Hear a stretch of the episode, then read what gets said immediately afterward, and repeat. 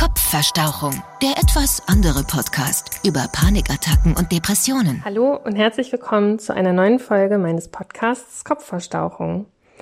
In der heutigen Folge möchte ich einmal vor alle anderen Folgen, die ich bereits eingesprochen habe, quasi vorangehen und darüber sprechen, wie es überhaupt zu Depressionen oder Panikattacken kommen kann.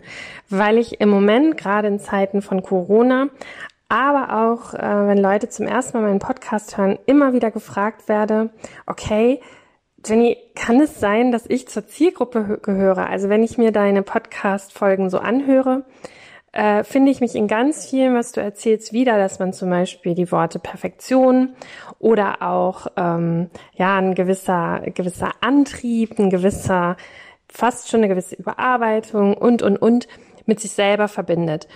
Und dann natürlich sich Gedanken darüber macht, okay, ähm, bin ich vielleicht sozusagen die Zielgruppe, dass mir das passieren kann, dass ich, wenn ich nicht gut auf mich aufpasse, eben auch Panikattacken oder Depressionen bekomme. So einfach kann man das natürlich nicht sagen. Und ich würde mich nie dazu hinreißen zu las äh, lassen, zu sagen, okay, du bist ganz klar auf dem Weg, Depressionen oder Panikattacken zu bekommen. Sicherlich kann man aus einem Gespräch mit jemandem, beziehungsweise jeder Therapeut vor allen Dingen oder auch euer Hausarzt, mit einer gezielten Fragestellung herausfinden, was hinter gewissen Symptomen steckt. Das sicherlich ja. Diese Symptome sind, und sowas bei mir zu Beginn ja auch, schon recht eindeutig. Und ich glaube, und da komme ich jetzt nochmal wieder auf das aktuelle Geschehen mit der ganzen Corona-Krise zurück. Ich glaube, gerade im Moment gibt es viele Menschen, die nicht genau einordnen können, was eigentlich mit ihnen passiert und was los ist. Das kann ganz viele unterschiedliche Ursachen haben. Sei es, dass man zum Beispiel im Moment überhaupt gar nicht weiß, wie es finanziell weitergeht, oder sei es, dass man ja jetzt mittlerweile seit fast vier Wochen ähm, sich mit der engsten Familie irgendwie arrangieren muss, ganz neue Konstellationen sich da bilden. Die Kinder gehen nicht in die Schule oder die kleineren Kinder nicht in den Kindergarten. Man ist vielleicht 24/7 mit dem Ehepartner zusammen.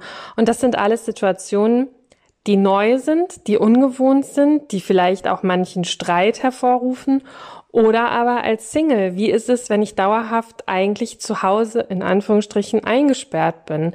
Ähm, ich isoliert bin von meinen Freunden, von meinem Verein, meinem Sport und so weiter. Was macht das mit mir? Und immer mehr Stimmen werden laut, auch ähm, ja in Diskussionsrunden oder wenn ihr das Thema mal googelt, Corona, Depression äußern sich immer mehr Therapeuten dazu, die auch sagen, ah, das ist nicht so ungefährlich für unsere Gesellschaft. Denn zum Beispiel auch bei älteren Leuten, die jetzt isoliert sind in ihren Heimen, die ihre Familie nicht mehr sehen können, macht es etwas mit dir, was wir oder ein gesunder Mensch wahrscheinlich momentan gar nicht greifen kann. Es ist dieses Gefühl von einem Stein auf der Brust, es ist eine gewisse Lethargie da, es ist diese, diese Antriebslosigkeit da. Ich glaube aber, dass man es nicht verwechseln darf, dass man schauen muss, dass dieses Gefühl wirklich momentan ja fast jeder hat. Also ich kenne wirklich wenig Leute, die davon berichten und sagen, hey, mir geht's super und mir macht diese Krise nichts aus. Gerade natürlich die Leute, die auch finanziell bangen müssen. Ich bin selber selbstständig, musste auch erstmal schauen, wie es bei mir weitergeht, wie sich die Dinge entwickeln, wie sich meine Kundentermine, ähm, ja, kann ich die weiterhalten, wie die sich entwickeln und so weiter.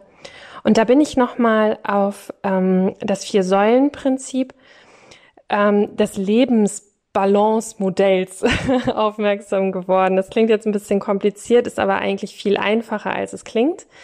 Und zwar gibt es einen Psychotherapeuten, ich glaube, der ist Iraner. Ja, ich glaube, es ist ein iranischer Psychotherapeut. Ich, der heißt Nosrat Pesishkian. Oh Gott, hoffentlich habe ich das richtig ausgesprochen.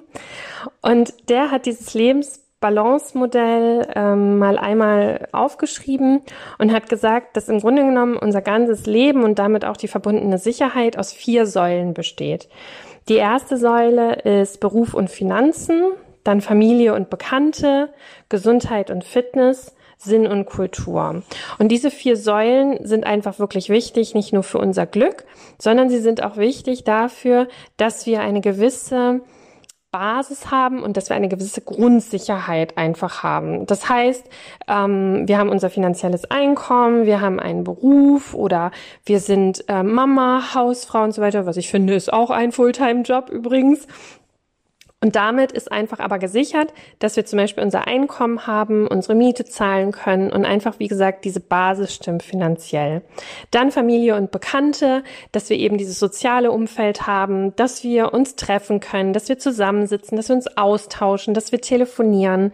Das müssen nicht viele Leute sein. Ich selber bin ein großer Fan davon. Ich habe nur wenige Freunde, dafür aber sehr, sehr gute, bei denen ich weiß, für die würde ich meine Hand ins Feuer legen und auch umgekehrt. Aber es ist trotzdem eine wichtige wichtige und ich finde sogar die essentiellste Säule, die man haben kann im Leben als Basis. Dann natürlich Gesundheit und Fitness. Fitness streiche ich mal für mich komplett.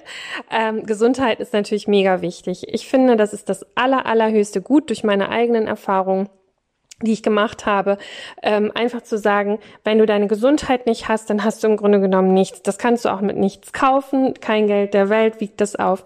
Es ist wirklich das Wichtigste, dass du gesund bist und dass du fit bist. Ich glaube, das ist eher mit Fitness gemeint. Sinn und Kultur die, auf die Säule gehe ich später nochmal ein, weil ich finde, das ist eigentlich die Säule, die am unwichtigsten ist, die aber sicherlich dazugehört, alleine dieser kulturelle Austausch. So, und wenn wir uns jetzt diese vier Säulen mal angucken, die ich gerade genannt habe, dann ist es doch so, dass im Grunde genommen alle Säulen davon gerade wegbröckeln. Sie brechen nicht weg und auch nicht bei jedem gleich, aber sie bröckeln. Und dieses Bröckeln hat zur Folge, dass wir in eine Unsicherheit geraten, dass wir das Gefühl bekommen, dass unsere Basis wankt, wie bei so einem Erdbeben.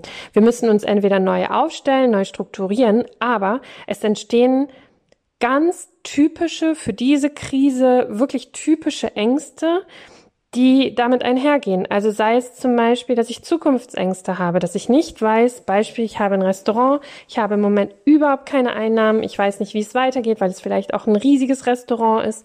Und natürlich ist es so, dass auch gerade bei solchen ähm, Geschäftsstrukturen wie jetzt zum Beispiel bei einem Restaurant, du nicht die riesen Rücklagen bildest als Inhaber, weil du immer wieder investierst. So, klar, versteht sich natürlich BWL. Und jetzt kommt diese Krise die Bundesregierung hilft natürlich, äh, so gut sie kann. Trotzdem sind da erstmal diese Ängste und diese, diese Schlaflosigkeit, diese Gedanken, diese Sorgen. Darauf bin ich ja schon, Entschuldigung, ab und zu muss das mal sein. ist mir, glaube ich, noch nie passiert, dass ich gehustet habe beim Podcast. Und das ist eben genau das, ja, was die, die, diese Sorgen, Gedanken, Ängste macht, auf die ich schon in der letzten Folge eingegangen bin. Und dann ist es wichtig, dass die anderen Säulen umso stabiler sind um diese bröckelnden Säulen aufzufangen. Jetzt ist es aber vielleicht so, dass man gerade mit der Familie zusammenhockt und sich gegenseitig wahnsinnig auf den Kieks geht. Man denkt sich, boah, wann fängt der Kindergarten wieder an? Wann geht die Schule wieder los? Ich kann nicht mehr. Man hat vielleicht einfach irgendwie nur noch Zoff mit dem Partner, weil man aufeinander hängt. Nicht jeder hat ein großes Haus mit einem Garten und kann raus, ja. Wenn ihr euch, ähm, ich wohne zum Beispiel in Leipzig, wenn ihr euch die Stadt anguckt, da gibt es genügend Leute, die haben nicht mal einen Balkon und auf einmal bist du eingefärcht zu Hause. Du willst raus, du willst den Frühling genießen, aber es geht halt immer alles nur noch in Maß Maßen und nicht in dieser Freiheit, wie wir sie vorher einfach kannten. Dazu kommt, dass du eben, wenn du zum Beispiel Single bist oder alleine lebst, äh, gerne alleine lebst, also ich war immer gerne Single, dass du einfach deine Bekannten und deine Familie gerade nicht so sehen kannst, drücken kannst, ähm, einfach vorbeifahren kannst und spontan sein kannst, wie es sonst der Fall war. Und das macht was mit uns. Gesundheit. Ähm, kratzt der Hals, husten wir, dann ist es schon so, oh Gott, habe ich mich jetzt infiziert. Ähm, oder auch, ich habe zum Beispiel ganz doll Heuschnupfen. Man mag überhaupt nicht in der Öffentlichkeit niesen oder irgendwie das Gefühl haben, auch da Deswegen ist das jetzt auch so, kratzt mir halt häufig der Hals von den Blüten, aber du magst nicht husten, weil du das Gefühl hast, ja, das ist wie so eine, wie so ein Riesending, was sich da lostritt, wenn du zum Beispiel im Supermarkt hustest. Und das sind so viele neue Dinge, die uns Angst machen und die auch dazu führen können, dass wir uns in, einem gewissen Maße, vor allen Dingen umso länger diese Zeitspanne jetzt geht, der Krise, immer unsicherer fühlen, immer antriebsloser fühlen und einfach so eine Grundstimmung aufkommt, von der wir sagen, das ist nicht gut und das ist nicht irgendwas passiert hier mit mir. So und ähm, ich glaube, es ist wichtig, da nicht in eine Gedankenspirale oder im wahrsten Sinne des Wortes in Panik zu verfallen und zu denken, ähm, oh Gott, ich kriege jetzt Depression, ja, kriege ich jetzt irgendwie, ist das der Anfang oder kriege ich jetzt eine ähm, Angsterkrankung, eine Panikstörung? Jetzt ist es wichtig, dass man das, was man hat, genau einzuschätzen weiß. Wie gesagt, ich glaube, es geht jedem momentan gleich, aber man muss eben genau gucken, was sind die Symptome, beziehungsweise wie geht es mir genau. Und dazu hilft es, wenn man sich zum Beispiel anschaut, ist es, ist es in Anführungsstrichen nur dieser Druck, dieses, wow, mit der Krise und wie gehe ich damit um? Oder merkt man, dass schon viel, viel mehr eigentlich passiert? Dass man sogar richtige Schmerzen bekommt, Bauchschmerzen oder Kopfschmerzen, dass man ständig müde ist, dass man überhaupt keine Energie mehr hat, dass man nur noch gereizt ist, dass man richtig eine Angst empfindet, ähm, dass man ja immer missmutig ist, einfach auf nichts mehr Bock hat, dass man nicht mehr schlafen kann, dass man keinen Appetit mehr hat und so weiter. Das sind typische Symptome für eine Depression. Trotzdem muss man da, wie gesagt, aufpassen und es genau beobachten. Es kann zum Beispiel auch eine depressive Phase sein, aber das ist alles noch keine Depression, keine schwere Depression und quasi von heute auf morgen äh, überfällt einen die Depression auch nicht wie so ein dicker Wollmantel. Das passiert nicht. Sondern jetzt heißt es einfach, gut auf sich zu achten, genau darauf zu hören, was passiert dir, sich Freiräume zu schaffen. Es muss gehen. Und wenn ihr sagt, ja toll, ich bin aber alleinerziehend, wie soll ich das hier mit meinen beiden Kindern schaffen? Dann schaff es dir abends vielleicht im Bett oder in fünf Minuten, wo du sagst, okay, hey, es ist eine Ausnahmesituation und ausnahmsweise dürfen die Kinder jetzt mal einfach einen Film gucken und nimm dich mal raus, nimm dich zurück. Jedem geht's schwer und jeder darf jetzt auch mal ein bisschen mehr an sich denken und auf sich aufpassen. Da ist wieder die Fürsorge von dem, was ich das letzte Mal erzählte. Und dann ist es eben wichtig, dass diese, diese Stimmung, die wir alle im Moment in uns tragen, nicht kippt. Das heißt, mm, was können wir zum Beispiel machen? Wir können ähm, gucken, was wir essen. Jetzt die ganze Zeit nur Schokolade in sich rein zu futtern, weil man sagt, ja, aber ich brauche jetzt mein Soul Food. Nicht ganz so eine gute Idee. Auf der anderen Seite jetzt zu sagen, okay, ich bin nur zu Hause und bewege mich kaum, jetzt nur irgendwie eine Diät zu machen und so weiter, auch keine gute Idee, keine, keine gute Diät, genau, keine gute Idee, weil der Kopf braucht jetzt einfach einen guten Ausgleich in allem oder eine gute Balance in allem. Eben wie das Lebensbalance-Modell. Das heißt, seid jetzt einfach nicht so streng mit euch, aber lasst euch vielleicht auch nicht zu sehr gehen und versucht da einfach wirklich die Balance zu halten. Und das Gleiche würde ich sagen, ähm, wenn ihr merkt, dass ihr so völlig abdriftet, dass ihr einfach ähm, ja komische Gedanken habt und so weiter und denkt, oh, dann baller ich mir einfach abends mal ein Glas Wein rein, kann keiner was gegen sagen, ist völlig okay. Trotzdem habe ich die Erfahrung gemacht, ein Glas Wein ist absolut okay, eine Flasche Wein ist irgendwie scheiße. Zumal Alkohol das war bei mir so und ich kenne auch einige andere, bei denen es so war. Es ist ein Trigger dafür, dass es einem schlechter geht, zumindest am nächsten Tag. Damit meine ich jetzt nicht den Kater, ähm, den ihr eventuell habt, sondern damit meine ich, dass gerade wenn ihr schon das Gefühl habt, okay, ich bin irgendwie momentan unsicher unterwegs und alles ist irgendwie scheiße, dann kann Alkohol beruhigend wirken, so ein Gläschen Wein oder ein Bierchen. Zu viel davon ist eh immer scheiße, aber wirkt äh, kontraproduktiv. Und es ist eben auch nicht Sinn der Sache, weil ähm, ja, weil man damit einfach sich im wahrsten des Wortes nichts wegsäuft sondern die Sachen eigentlich einem noch ähm, viel, viel intensiver vorkommen. Mit Drogen das gleiche. Dazu kann ich aber nichts sagen, habe ich noch nie konsumiert. Ich weiß aber, dass es äh, von, von einigen Therapeuten, dass es das eben verstärkt, zum Beispiel Cannabis. Genau, was ist, wenn ihr das Gefühl habt, in, in so eine ganz tiefe Hoffnungslosigkeit jetzt abzurutschen und ähm, wirklich schon das Gefühl bekommt, man, das, das könnte eine Depression sein.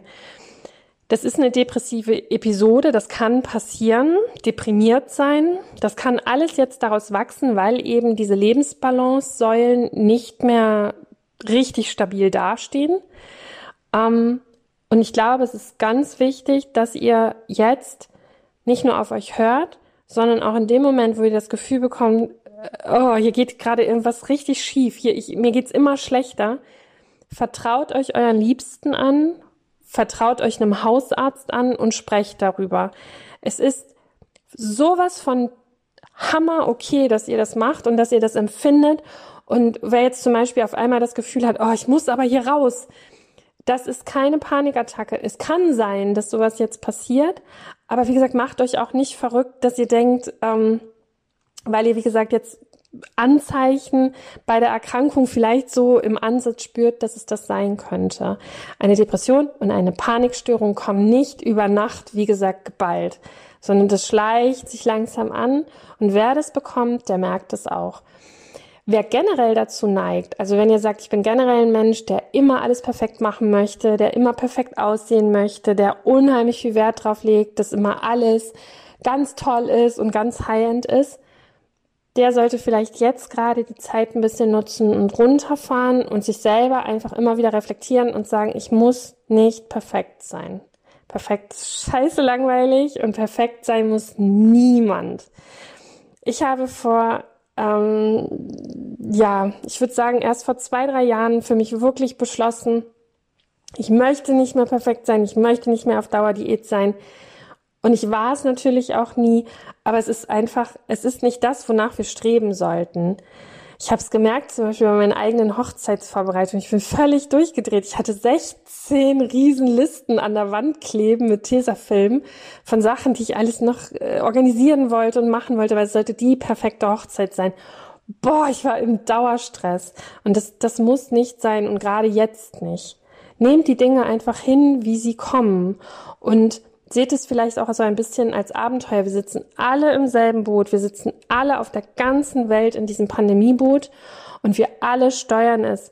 Aber ihr müsst es nicht alleine steuern. Und ich finde, das hilft schon alleine von der Idee her zu sagen, okay, alle da draußen sehen es gerade genauso. Und sei es, wenn es nicht dieses schwere Gefühl ist, dann sind zumindest alle genervt und keiner kann das Wort Corona und Pandemie mehr hören. Ja, das möchte ich euch für die heutige Folge mit auf den Weg geben. Vor allen Dingen, wie gesagt, diese Lebensbalance. Sonst googelt das vielleicht einfach mal, wenn ihr darüber mehr wissen wollt. Das ist das Lebensbalance-Modell mit den vier Säulen. Ähm, und das ist sehr, sehr interessant, weil ich das psychologisch einfach auch sehr, sehr interessant finde, woraus wir als Mensch ähm, unsere Sicherheiten und unsere Basis schöpfen. Genau. Ja, und damit war es schon die zwölfte Folge, die ich eingesprochen habe. Wahnsinn, ich wollte eigentlich mal ursprünglich nur vier machen und jetzt sind schon zwölf. Aber ich habe auch immer gesagt, ich möchte nicht ins Labern kommen. Ich möchte niemanden langweilen mit meinen Geschichten, sondern ganz klar soll im Vordergrund stehen, dass ich Leuten helfen möchte, Betroffenen helfen möchte, Aufklärungsarbeit machen möchte und dass das immer mein Hauptfokus sein wird. Deswegen wird es jetzt eine kleine Pause meines Podcasts geben. Ich werde weitere Themen sammeln. Ich werde versuchen, Interviewpartner ähm, zu finden, weitere Interviewpartner um euch noch viel, viel mehr Informationen zur Verfügung zu stellen.